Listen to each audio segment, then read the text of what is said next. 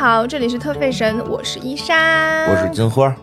我们今天换了一个录音的场地，哦，你说大家能听出来吗？有可能因为这个设备不太一样，声音会有变化。而且房间大小也不太一样。，对，嗯，我们换了一个录音的地方，这个地方一点儿都不好。挺好的，只是离伊莎那儿远点儿，所有人都觉得这儿好，特意让伊莎来这儿看我们的新的这个录音室，结果伊莎嫌路上红绿灯多，太堵了，还是原来的好，而且好哦停车。嗯是这儿不太好停车。对，特别不好停，感觉像停车场一日游一样。嗯，我们今天来录一个新的品牌，嗯，这个品牌的知名度就是还是比较，嗯，有限。对，跟其他的相比，但是它其实。在时尚界的地位还是哦很有的，哦然后也是百年老店。哦，这就属于打破信息差的品牌，是的，叫什么？呃，叫浪凡。哦，嗯，浪凡这个品牌呢，是一个法国品牌。嗯，在法国其实知名度还是挺高的，在欧洲知名度比较高，哦但是在亚洲市场就很一般。怎怎么发音？怎么发音？哦叫 Lanvin，哦，拉维浪凡拉维，对，上学的时候学过，是吗？但是浪凡老感觉是丝袜、哦哦，丝袜那个叫 浪浪莎啊，浪莎对对对。袜业。哎，那你们当时学的时候把它翻译成什么呀？拉问就就没有翻译。没有翻译，因为我们嗯上学学的时候，老师们都是什么意大利留学回来的，他怎么可能给我们翻译出来？好的，好的，有道理。有道理吧？嗯老问，我第一次知道这个品牌，应该是从香水知道的。哦，它有一款香水是好像是叫月光吧，反正是紫色瓶子的那个，嗯，然后那个味道我非常非常喜欢，然后大概买了三瓶了。就是这瓶用完了之后会再买一瓶，对，因为其他的一般情况下你这个用完了之后就会换一个，换一个，有一个新的，看别人送的是哪个，对，也有这个可能性啦。但是这个会自个儿去买。因为每个人不会只有一瓶香水嘛，对。它有的时候你需要几种，然后这种就是我的一个基础款，而且它哦。非常便宜。嗯，当时去日本买的时候，那个两瓶嗯。一百毫升的吧，反正两瓶加起来有五百多块钱，哦，嗯，超便宜，非常适合日常，嗯。然后味道也非常非常好闻，嗯。嗯，而且是那种没有任何攻击性、比较温柔的味道。嗯，嗯，听不太懂，因为我的鼻子不太灵。哦对啊，我这个味道的敏感度一个是没有那么高。我周围的朋友，那个未央是味觉不太行，嗯你是嗅觉不太行。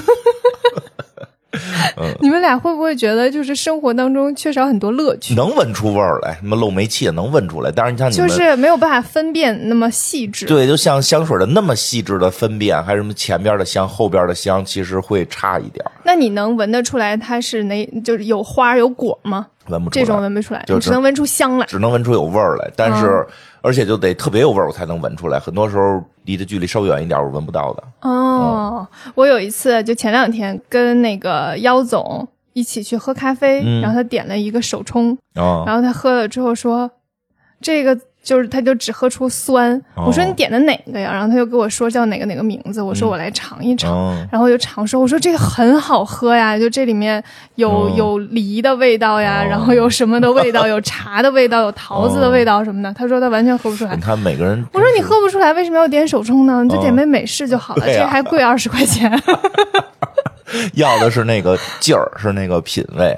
对，其实现在不是有很多人都在吐槽，就哦是那个手冲咖啡很贵，然后有很多很就是说这有什么什么味道，哦那个有怎么怎么味道，还有喝精酿啤酒的呀，或者是喝嗯。清酒、喝红酒的，都说有什么样的味道，大家就会吐槽说它就是在嗯，觉得他装。装，嗯，哦很装，就是不值这个钱瞎对虚构出来。其实嗨，这个东西真的就是每个人的特长不一样，对，就如果你喝不出来，就别喝。别喝，对因为你喝哪个都差不了太多，你就喝个差不多的就行，就不用去选那个就是好多层次。对，因为有人是能喝出来的。对，有人是能喝出来的，就是能喝出来的人就得为这件事情买单，因为那件事儿很有意思，就是它的味道很多，这件事儿是很有趣的。嗯，反正就是对，是你说这意思，就是也不是说喝出来的就比没喝出来的高级，对，但是就每每个人味觉不一样嘛。一样嘛。因为因为你知道那个，我有一次见老袁，嗯出去跟人喝酒，哎，我嗯觉得特有意思。在上海一个酒吧跟一个调酒师聊天儿，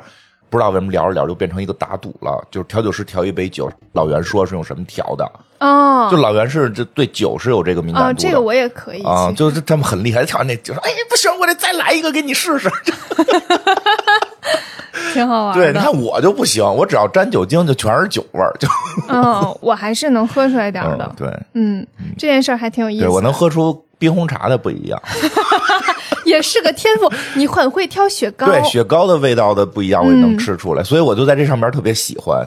对那你可能是对甜的味道比较敏感。对对对，嗯甜和凉这两个味道比较对敏感。就有些人就是对苦完全无法接受，所以就完全不爱喝咖啡，这啊，对我就都很正常。我就不是特喜欢苦啊，我很喜欢苦不是苦特喜，欢嗯，然后我也很爱吃苦瓜，哦，对，而且包括我们这些喝碳酸饮料的鉴赏家，对于瓶子的要求也很高，怎么呢？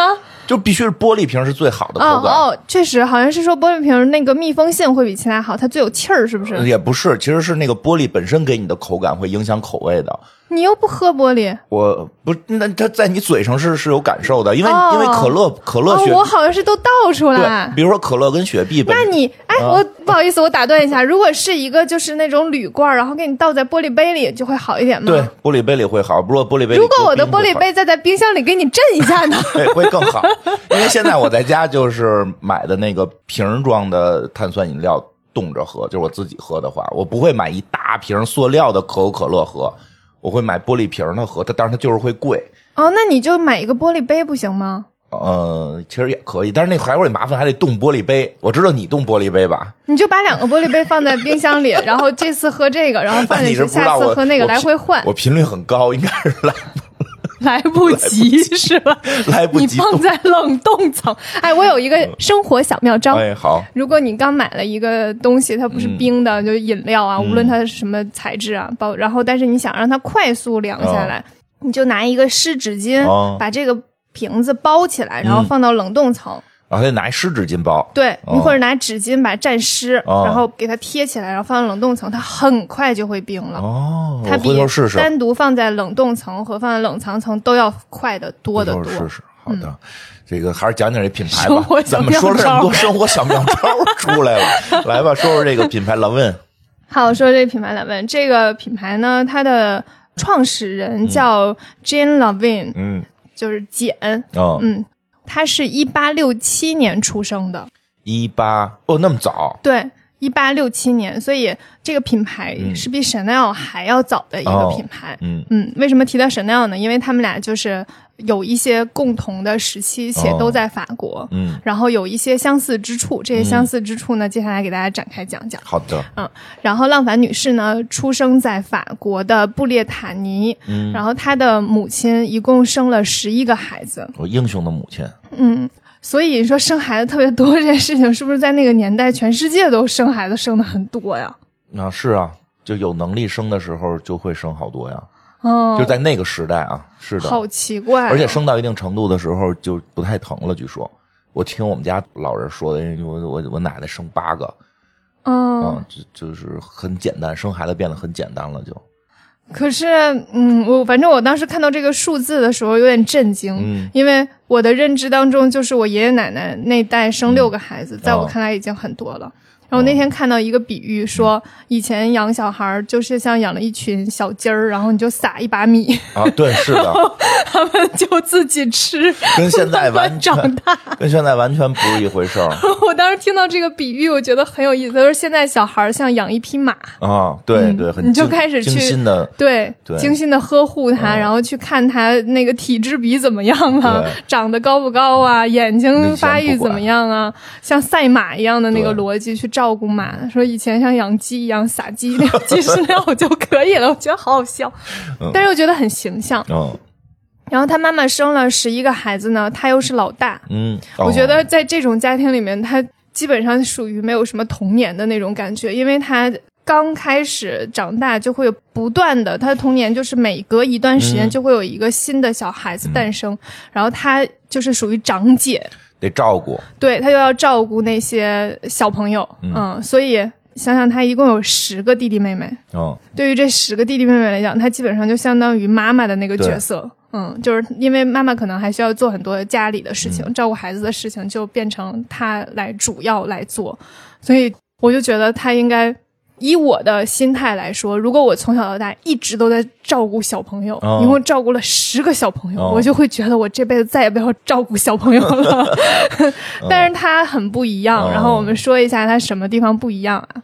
可能到后面再说哈，哦然后现在讲说，就是他不光要照顾家里的弟弟妹妹，他还有一些赚钱的职责，嗯就是他需要责任去贴补家用，所以他在十三岁的时候，他爸爸妈妈就送了他去一个小型的那种裁缝店学做裁缝，然后那个店呢，主要就是卖帽子的，嗯，然后但是他因为他只有十三岁。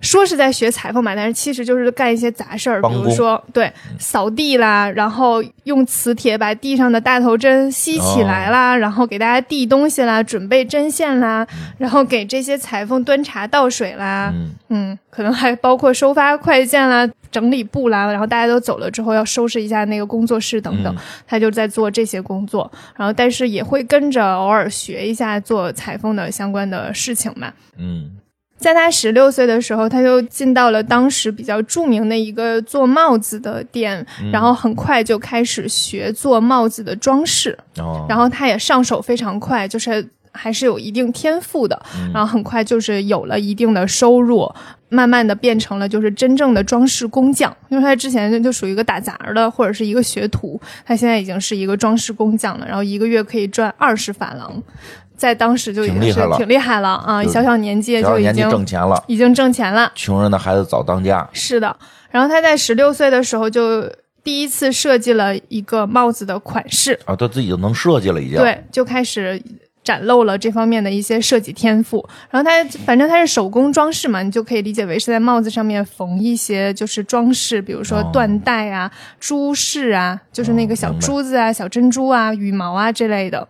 然后后来呢，他又去了一家时装和饰品的公司，成了首席的装饰工艺师。这个进步有点快呀，对，挺快的。但是那个那个公司也不是一个就是非常嗯、啊，感觉也挺快的。对，才华看来是有。确实是挺快的，因为他这时候刚十六岁，他也刚做这件事情做了三年。对呀、一下你甭管大公司小公司，给你挂这 title 就已经认可了。是的，然后等到十八岁的时候，他就已经跟西班牙的一个非常知名的时装大师叫玛利亚，跟他签了一个协议，然后在巴塞罗那。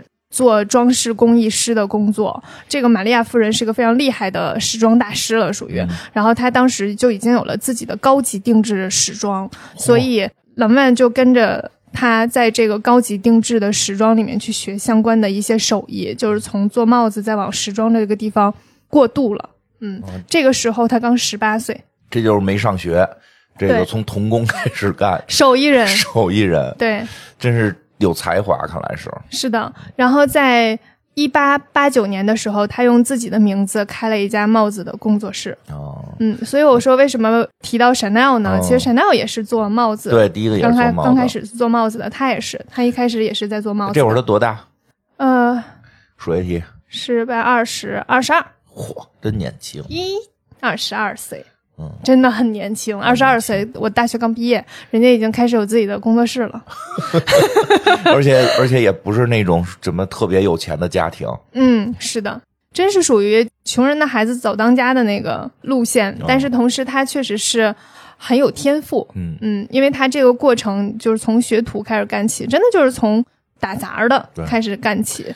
如果没有天赋，其实你很难是以这么快的时间走到这个位置，然后这么快的时间有自己的工作室。嗯，而且有一家子的人要养，他财富的积累也没有那么快，还是挺厉害的，属于创业成功了。嗯，单飞了，对单，飞了，离开了师门。嗯，然后他在这个工作室，在一八九三年的时候搬到了福布尔圣奥诺雷路二十二号，然后这个地址呢，就是他十年前当帽子装饰工匠的那家公司的地址，哟，就是那家公司可能没了，给盘回来了 盘。回来了，对，哦，有点像我们家门口那个做头发的，就是原来是小工，后来干到大工，后来干到店长，最后给店盘下来了。对对对，就是就是他是他是在别的地方开工作室，然后某一天就回来把原来的那个店，就是之前他打工的那个店给盘下来了，嗯然后他的工作室就换到了这个地址上。嗯，那个时候他们那个帽子还是。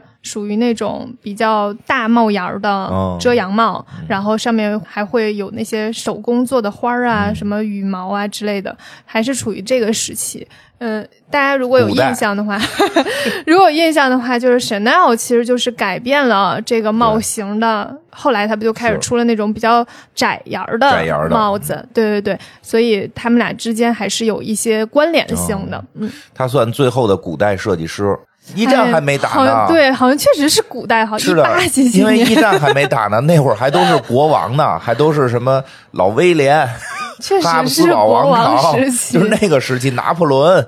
然后他在一八九六年的时候，然后在那个时候在马场遇到了一个意大利人，叫埃米里奥，嗯，然后跟这个意大利人就结婚了。然后在一八九七年的时候，他们的女儿玛格丽特，呃，出生了，嗯。这件事情是一个非常重要的时间节点，就是他的女儿出生了。因为在之前他不都一直在做帽子嘛，对吧？他虽然也在一个高定的时装那里学了一些高定，但是他自己开的产业还是做帽子。然后 Chanel 为什么从帽子开始做衣服呢？嗯，啊，应不是应有 考题呢，还 让你有点参与感。我你听你讲挺好。哎，为什么来的呀？因为有有人给投钱，我记得是。对。因为有男朋友在投钱啊！因为他就是自己的衣服，他先给自己穿的，就是自弄了一个衣服给自己穿，然后大家看到就觉得哎很好看，我也想要，然后就开始做衣服了。但是浪凡女士并不是这样，浪凡女士是因为她的女儿出生了，然后我们来展开讲讲。然后一九零三年的时候，她就已经跟老公离婚了，然后得到了女儿的抚养权。之后，她就把工作以外所有的精力都放在了女儿的身上，她的重心就变成了女儿和他的工作。但是呢，他慢慢的对女儿的这个重心渗透进了工作。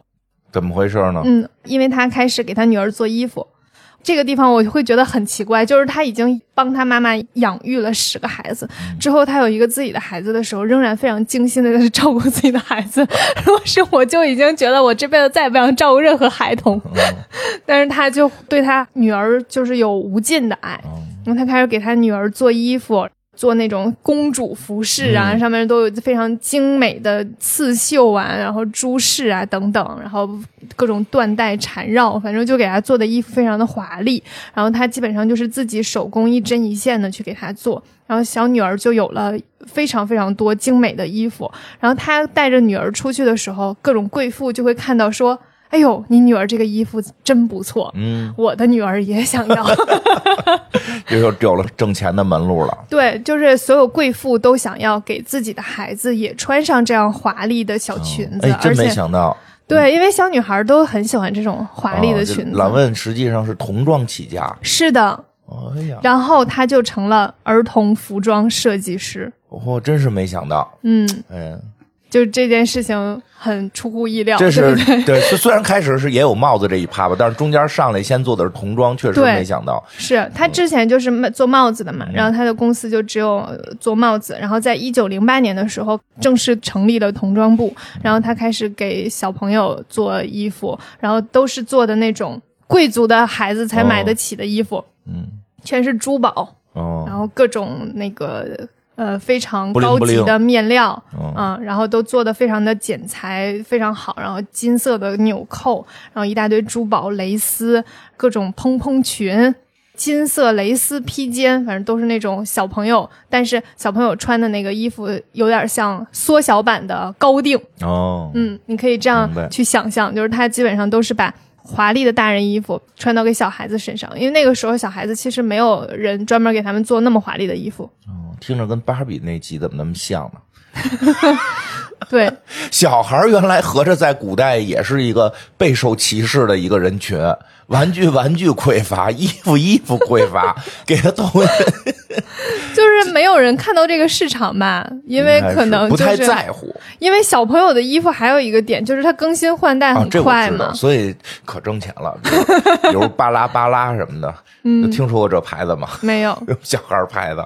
嗯，可赚钱了，一年就得换一身儿，嗯一，年就得换一身儿。，对。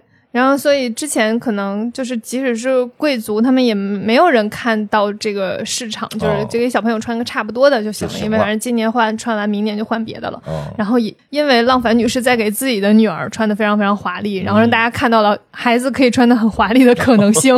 只要比起来了，对，而且他的那个给小孩做的衣服全都是手工缝制的，然后他都会用很多丝绸啊、欧根纱呀这些比较高级的面料来去做小孩子的衣服，嗯然后还是手工缝制，基本上就是儿童高定的那个概念。挺厉害。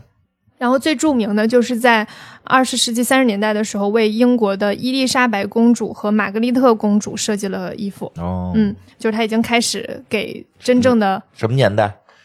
二十世纪三十年代，三十年代，对。伊丽莎白公主和玛格丽特公主，对，英国的。嗯。那是后来这个伊丽莎白老太太吗？应该是吧？我觉得好像从年头算，年头算应该是。应是，该是对，啊，我没有找到那个照片，哦，但是我我算了一下年代，大概就是，哦，嗯，就给他小的时候，一下成皇家的了。，对他从贵族到了皇家，就跟那个咱们之前讲过一个牌子，就是范思哲是给嗯。当时的戴安娜王妃做衣服，是的，对吧？这个是给这个公主，当时的伊丽莎白公主后来成为女王，嗯，一下就进皇家了，这地位应该一下就起来了。是啊，嗯。他的那个儿童的这个服装就是做的风生水起，嗯。嗯，然后他后来呢，在一九零七年的时候，在她四十岁的时候，又嫁给了一个当时的一个记者，叫格扎维埃，嗯，嗯然后她反正就是再婚了。然后在一九零八年的时候，她的女儿就慢慢长大了嘛，她以前是个儿童，她现在是一个少女，啊，就开始做少女衣服了，对，然后他就开始做少女布，有点意思。对，他在整个就是以前就开了童装部嘛，哦然后他随着他孩子慢慢长大，然后他就开始做了少女部，哦然后他就开始做就是少女的衣服，就是十五六岁的那个姑娘的那个衣服，嗯然后等到他女儿再长大一点，哦她就开始做女装部。真的好有意思啊！是的，嗯，完全根据自己女儿找这个灵感来做衣服。他女儿就是他的女缪斯女神就，就是他缪斯本人，哦他一切的除了最开始做帽子，就属于是那种小的时候学的哦手艺嘛，嗯然后等到后来，他公司发展，我基本上都是围绕着他女儿来发展的。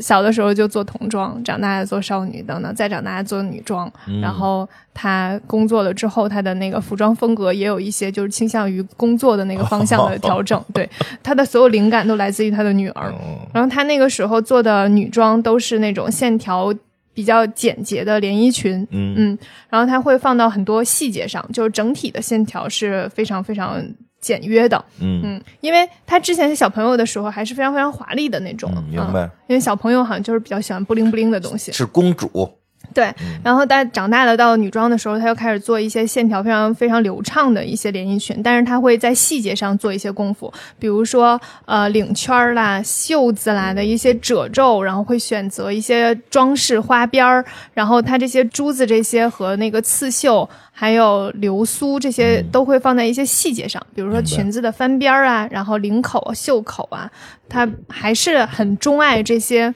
像手工缝制的哦这些东西，但是它会放在一些细节上，不像以前大面积的出现。一些宫廷元素，对，毕竟是古代过来的设计师，是的，嗯、这个时候就是他一九零八年开了女装部，嗯紧接着在一九零九年的时候，他就加入了巴黎的高级时装工会。真是够早的。对，就一九零九年这个工会的加入，其实就意味着他进入了高定的产业。哦，嗯，因为高定的这个概念其实就是法国的服装的一个概念。对嗯，他们设定了一个标准，就什么样的标准可以成为高定。嗯然后这个标准，当你能达到的时候，就比如说你做童装，它可能就不符合这标准，哦即使你也是手工缝制，也是高级定制，但是到女装的时候，它有一个很繁复的一个标准，然后它在审核通过了之后，它又加入了。巴黎的这个高级时装工会，然后他第一次出现在了巴黎商业年鉴上，嗯。就是在他高定的这个零九年，算是一个高定开端，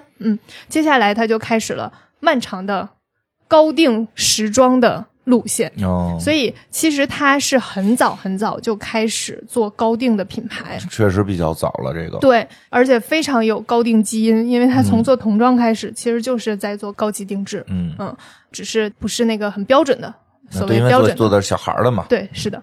然后他在一九一零年的时候出了一个高腰直身的长裙，这个长裙当时是属于对整个时尚界影响还比较大的。然后这个裙子是用玫瑰色的真丝和黑色的纱做的一个晚礼服，就是真丝和纱的结合。他一直都很喜欢用纱，嗯他就喜欢用那种蓬蓬的，然后有一些透明度的，然后就可以和一些其他的面料产生一些不一样的透视关系忽隐。忽隐嗯，对，是的。然后她的裙子是用那种金色的丝带绣出的条纹儿，然后整个的提花都是手工绣上去的。整个的这个裙子就是每一个细节都非常非常的嗯讲究，嗯然后都是手工做的。这个裙子当时还是引起了很多就是时尚界的一些反馈的。然后她也曾经在一个月之内给她一个伦敦的呃客人，就应该是某个贵族的客人，给他创作了十七款不同的衣服，在一个月之内效率很高，对，一个月之内做了十七款的衣服，然后当时很多衣服还都刊登在了各种杂志上。嗯，所以他的那个时候属于一个灵感大爆发的对当年是叱咤风云，对，在高定的领域真的是非常厉害。嗯，然后他的衣服就是被很多贵族和王室在穿。之后就到了第一次世界大战，嗯，嗯，然后又出现了我们经常讲到的他们的原料供给很匮乏，对，嗯，然后时装的款式就开始简化，没法做那么繁复的衣服了，对，是的，但是他还是有一些他自己的坚持，就是他推出了一些就是可能白天穿的嗯就比较简洁的衣服，但是还是留了一小部分，就是虽然原料很少，但是用很少的原料留了一小部分，是还在做类似像晚礼服一样的衣服，嗯就是很少了。然后那个时候就流行贵族的一个标准，就是。白天的时候可能穿的是 Chanel 的衣服，哦，但是到了晚宴的时候就穿嗯浪凡的衣服。为什么呢？嗯，因为它还保留着一些这种高定的白天的衣服。小 Chanel 的衣服，因为能够更方便工作，工作对对更方便行动。就是对比较适合生活的时候穿。白天生活，晚上奢侈，这些贵族 对，是，晚上到了晚上穿上浪浪凡的衣服，还要过一把贵族的瘾。是。你说的其实没错儿。嗯，没错心态吧，是这么个心态。嗯，对到一九一七年的时候，他跟女儿就搬到了巴黎，然后把原来的那个就是他不是盘那个那个帽帽子店啊那栋楼吗？然后他把那个店的整栋楼全都做了高级定制时装的业务。哦嗯，然后他的公司当时包括。裁缝工坊、内衣工坊，然后帽子工坊、绘画工坊和刺绣工坊，嗯。也就是说，他所有的这个衣服完成的所有的部分，全都是他们公司自己来完成的，嗯。就没有说我把这个地方包给谁谁谁，啊然后这种没有，全都是自己完成的，然后全都是手工完成的，所以它这种工艺非常好的这种刺绣啊和珠绣啊等等、嗯。这些作品，就成为了它品牌的一个代表。嗯然后它这种华丽的特性，就包括一些装饰和这种面料的使用，也成为了它这个品牌的代表。然后在一九一七年的时候，他的女儿玛格丽特就嫁给了一个医生，这个医生叫勒内。嗯，这个勒内呢是法兰西第三共和国总理的孙子，嚯，所以政商结合了。对也是 也是，就是你能看得出来他当时的地位已经很高了，对，所以他的女儿是能够跟当时总理就是曾任法兰西的总理的、呃孙子能够就是结婚，哦因为这种结婚基本上他们都是讲求有一定的地位，对对对，啊，属于门当户对那种吧。嗯嗯，所以他当时的地位已经很高了。但是很快呢，他们又离婚了。然后离婚了之后呢，一九二四年的时候，玛格丽特就嫁给了呃一个伯爵，叫让德伯利尼亚克伯爵。这伯爵就是呃贵族，哦，嗯，传统意义上的贵族。哦，贵族就是嗯有钱，反正投入了给他们的整个品牌投入了很多支持吧。哦嗯，这个地方就不细讲了。然后后来战争就结束了，就是一战结束了，他们又把高级定制发扬光大了那种，嗯然后也开始做一些首饰的制作。哦嗯，这个时候就开始不像以前一样，因为你的面料什么的比较少，所有原材料都少，就有一种类似像维稳一样，明白。就是有就行，就可能每年就出那么两三套，嗯差不多就行。差不多就得了。但是现在不一样啦，咱们就开始、哦又有钱了，又有钱了，然后女儿又嫁给了一个伯爵，哦。咱见地位钱都有了，是不是？得把品牌好好搞一搞？大概就是这样，所以他们就开始去做了一些品牌的升级。嗯，嗯，首先呢，他们得换一 logo 吧。哎，对，换 有换 logo 这一说。首先先说一下品牌色，嗯嗯，浪凡的品牌色是蓝色，哦这个蓝色呢是来自于弗拉安吉利科的画哦。嗯嗯，这是一个意大利文艺复兴时期比较早期的一个画家。然后他有一幅画叫《天使报喜》，哦，嗯，就是天使来给那个圣母玛利亚报喜，哎恭喜她生了一个小宝宝，前两天我刚看了这个画的复制品，然后是吗？啊，对我跟我孩子去萨利亚，他那里边老挂这些画嘛，每张都认识，就这张想不起来作者名字了，但是我、嗯但是我知道叫天使报喜，对，这张画特别的有名。非常有名。嗯嗯然后这幅画呢，就是一个天使在一个门廊下面，然后它是一个就相当于一个左右幅的那种。是然后左边是天使，右边就是圣母玛利亚抱着一个小宝宝，嗯然后天使就在给他恭喜恭喜，生下来一个小宝宝，大概就这么个意思，所以叫天使报喜。生了耶稣，嗯，对对对，不是生了一个小宝宝，他是个宝宝啊。生你生了耶稣了我。都说了圣母玛利亚，大家还不知道生了耶稣吗？嗯，这张画圣母玛利亚有几个孩子呀？不就只有耶一个一个吗？一个对，只有一个。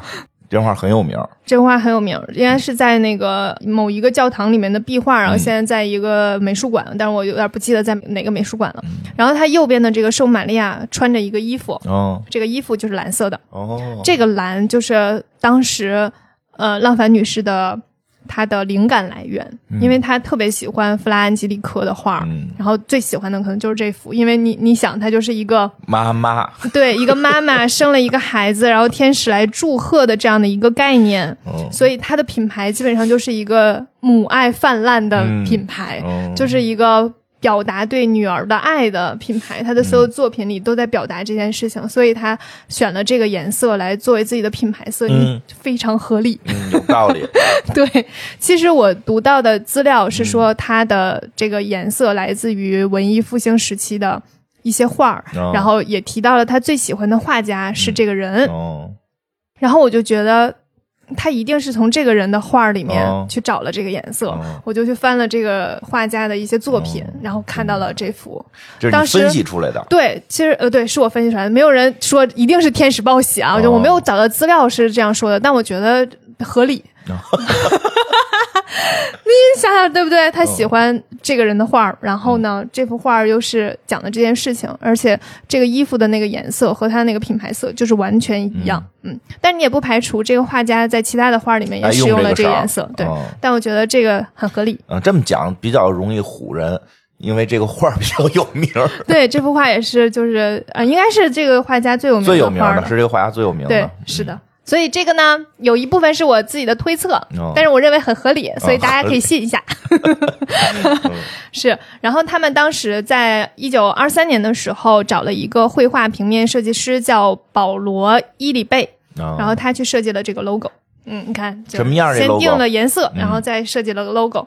这个 logo 呢，来自于一张照片，它的灵感来自于一张照片。这个照片是一九零七年的时候，浪凡女士和玛格丽特，也就是她的女儿，嗯穿着礼服和配套的一个王冠型的帽子参加化妆舞会的照片。哦，就是这个妈妈俯下身子拉着女儿的手，在参加一个化妆舞会的这一个场景被拍了下来。然后在二三年的时候，这个设计师就把它设计成了品牌的 logo，、然后用那种比较简洁的线条，然后让它旋转起来，就是比较圆形的那种线条，让它有整体有一个跳舞的那个感觉。哦，这 logo 可能是不是说了，大家能有点印象？对，就是两个小人儿，一个妈妈，一个小朋友，然后冲着中间，然后拉着他的手，然后帽子是那种有点尖尖的对，这个 logo 好像比这个牌牌子更常见。嗯，因为它这个 logo 后来就出现在它的衣服呀、香水瓶啊、包装啊，反正各种地方都有。嗯，因为设计的还不错，对，很多学设计的可能是见过这个 logo。是的，而且你如果看到他以前那个照片，就会感觉 logo 完全展现出了照片的那个氛围，哦。嗯，然后又有一种好像真的在跳舞、在转圈儿的一个感觉。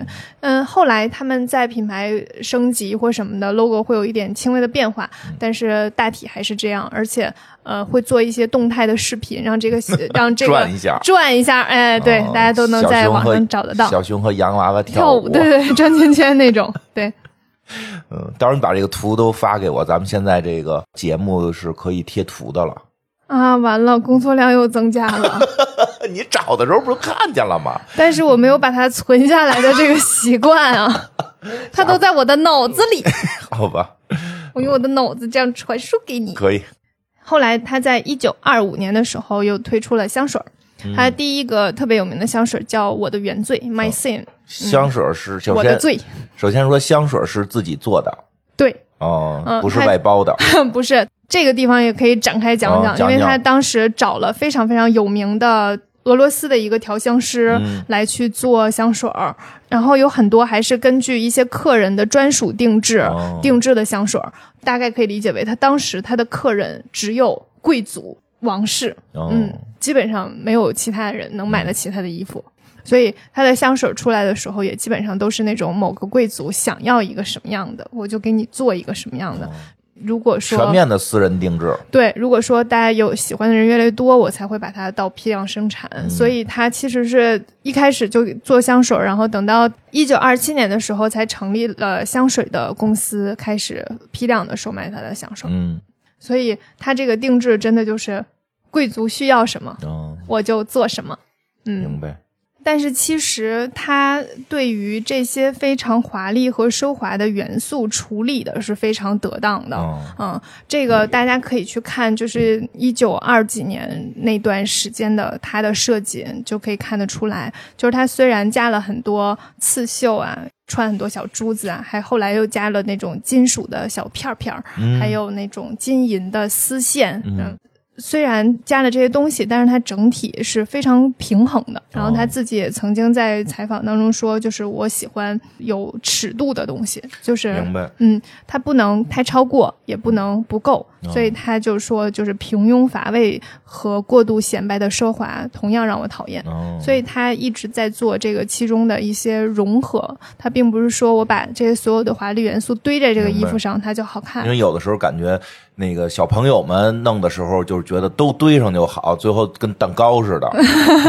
对小朋友真的很喜欢这种东对，西小朋友堆堆小朋友，会喜嗯欢，因为小朋友们的审美还没有完全训这个成熟呢，他就是会觉得多就是好。而且我发现现在小女孩非常非常喜欢蛋糕裙，就是那种蓬蓬的，嗯一层一层一层一层一层，非常非常多层，层越多她觉得越好看。因为这是人类最早的一种这个理解，对事物的理解，多即是好，然后越蓬越好。啊，对，越大就是好。嗯，对，然后上上面的亮片儿越多越好。小动物都这样，何况人了，对不对。对然后他在一九三九年的时候推出过另一个对时尚界影响比较大的一个长裙，这个长裙呢会用紧身的胸衣把腰线勒得非常非常细，哦然后下面是一个大的 A 的裙摆，嗯，然后这个衣服大家如果可以查到的话，你会发现它跟迪奥后来推出的 New Look 嗯非常像。嗯，就有牛 look 就是短一点儿，对，New Look 也是那个，就是有非常细的腰线，然后大 A 字裙摆，就是有一个非常经典的那个迪奥的那个衣服，戴个帽子对，戴个帽子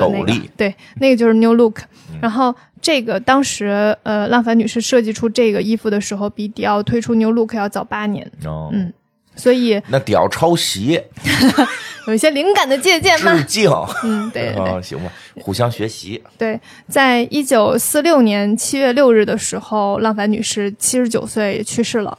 哦。然后她去世之后呢，她的公司就由玛格丽特，就是她女儿来那肯定得归她亲自女儿啊。执掌。对。logo 里还有一半是她呢，对，他们家就是在浪凡刚开始成立公司的时候，就基本上把他家族里面的很多人都安排到了自己的公司来工作。一个家族企业，对，可以理解为它就是一个家族企业，但是它是。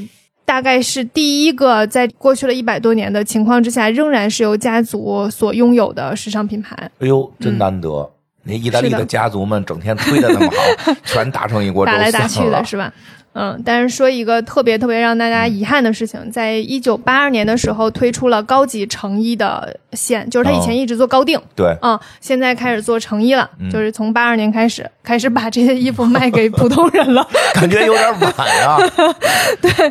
因为他之前人做高定不缺钱嘛，啊，可能是。对，然后就开始去做成衣路线了。嗯然后到一九九三年的时候，他的高级服装定制的业务就中断了，嗯，不干就是了。对，不干了，他基本上就已经完全退出高定了，哦就开始只做成衣了。其实也能理解一件事情，嗯就他中间换了很多首席，嗯，首席设计师，对，换了很多，但是可能都没有办法去展现浪凡的才华，因为哦他就是有很多很多灵感和才华，能够根据不同的人设计出不同的衣服。嗯，然后他，你想，他一个月可以给一个人做十七套衣服，我觉得这个时代就是以浪凡的这个原有理念来设计衣服的难度有点大对，啊，是的因为他的那个。本身的传统的这种宫廷式的这种灵感，现在的年轻的设计师可能本身不太习惯做这种东西也不。也不一定能够理解。对对对，嗯因为他毕竟是一个古代人，就是他是经历过那个年代的。对，但是如果你要说抛弃了这个呢，好像又觉得跟这个品牌相距甚远了，嗯，对吧？但是其实很多品牌它的高定仍然走那个非常华丽的路线，哦比如说卖给阿拉伯那些啊，那、我们后来以后会讲到这些品牌，专门专门卖阿拉伯的，对，会讲到类似的品牌，嗯就是他们还是会有的，哦但是。我其实是觉得它的品牌基因，第一方面很难承接下来，啊，对，它的品牌基因一方面是这种比较贵族的气息，另一方面它有很多浪凡对于自己女儿的爱啊倾注在他的作品里。我觉得这个也挺不一样的。对这件事情，是你很难再去站在他的角度去看他的设计。嗯，所以，一方面可能是因为以前的那些元素在现代的话不是很好延续，现在的设计师也不是很好理解。另一方面就是它的品牌基因就不像，嗯，你是做旅行相关的，啊还是迪奥是花儿，对啊，做 GUCCI 那种的，哦或者是还有一些像擅长做面料的、做剪裁的，都有基因可以延续下去。它的底层基因是妈妈对女儿的爱，对这件事情，你说怎么搞？这对现代设计师难度最大，我觉得。对嗯而且它其实是源于对于女儿的爱，所以有着无数的灵感。嗯就是他有一种，我就是想要把全世界最美的东西都给我的女儿，嗯，所以他就不断的会有新的想法来去呈现在他的作品里。但是在后期，可能就是高定的这条线越来走的越来越不好，或者是他们发现成衣卖的还可以，我估计是成衣卖的还行，觉得就走这条线，现在因为普通老百姓突然发现我能买得起了。对，然后高定这条线发现实在是继承不了这个基因，那干脆就还是转成衣呗。对，成衣怎么样啊？成衣其实在欧洲卖的应该还可以，但是在亚洲没有进亚洲市场吧？进了吗？不是，就至少中国市场进了吗？有啊也有，有啊，但是没怎么做宣传呀，感觉。嗯，应该是，像马吉拉这个，现在已经都在中国特别火了。嗯，对，真是哎马马吉拉为什么特别火这个事儿，我也我没懂我也不是很懂。我也不太懂，就虽然我们做过马吉拉，但是真的没有。难道是因为咱们讲过所以火的吗？啊，行，你要这么说，我也咱们好像没有那么大影响力呢。但是确实，马吉拉在这两年火的迅速火的程度是让我难以想象的。嗯，嗯，真的是没想到啊！会不会会不会跟那个谁？他马吉拉现在都有好多假货了。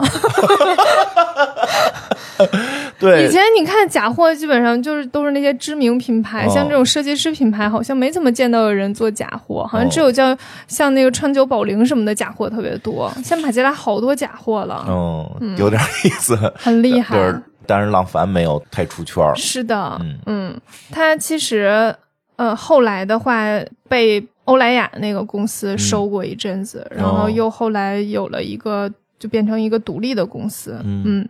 哎，刚才你说这个，他现在还在自己的这个家族手里边是吧？嗯，是的，嗯。但是有了很多的新的股东加入，哦。然后其中反正他现在的董事长是王笑兰女士，哎呦，嗯，中国人、对，呃，华人，华人，对这个其实。呃，后期其实也许可以讲一下，就是他当时带了一个设计师，嗯就是这个设计师叫外号叫小胖子，嗯叫 Albert Airbus。哦，嗯什么时候进去的？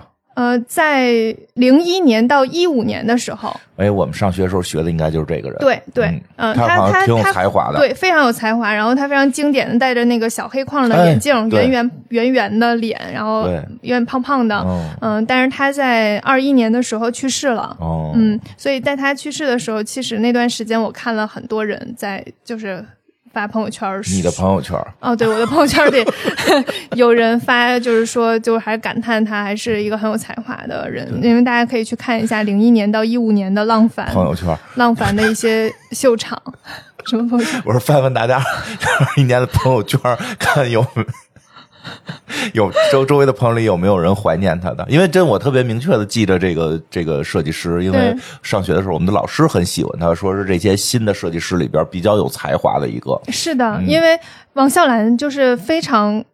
有慧眼的一个人，嗯嗯我觉得是。然后他就是一眼相中了他，然后觉得他有这方面的设计才华，让他到了浪凡这家公司里。哦。他加入之后，浪凡整个销售额翻了十倍。嚯，对，大家所以大家可以去看一下零一年到一五年之间的一些、呃秀，设计哈，嗯，对对对，一些秀基本上都是他来执掌的，嗯。所以都非常就是他确实是一个很有才华的人，他确实能把一些很现代的元素跟浪凡的一些经典的元素做了一些结合，嗯。但是。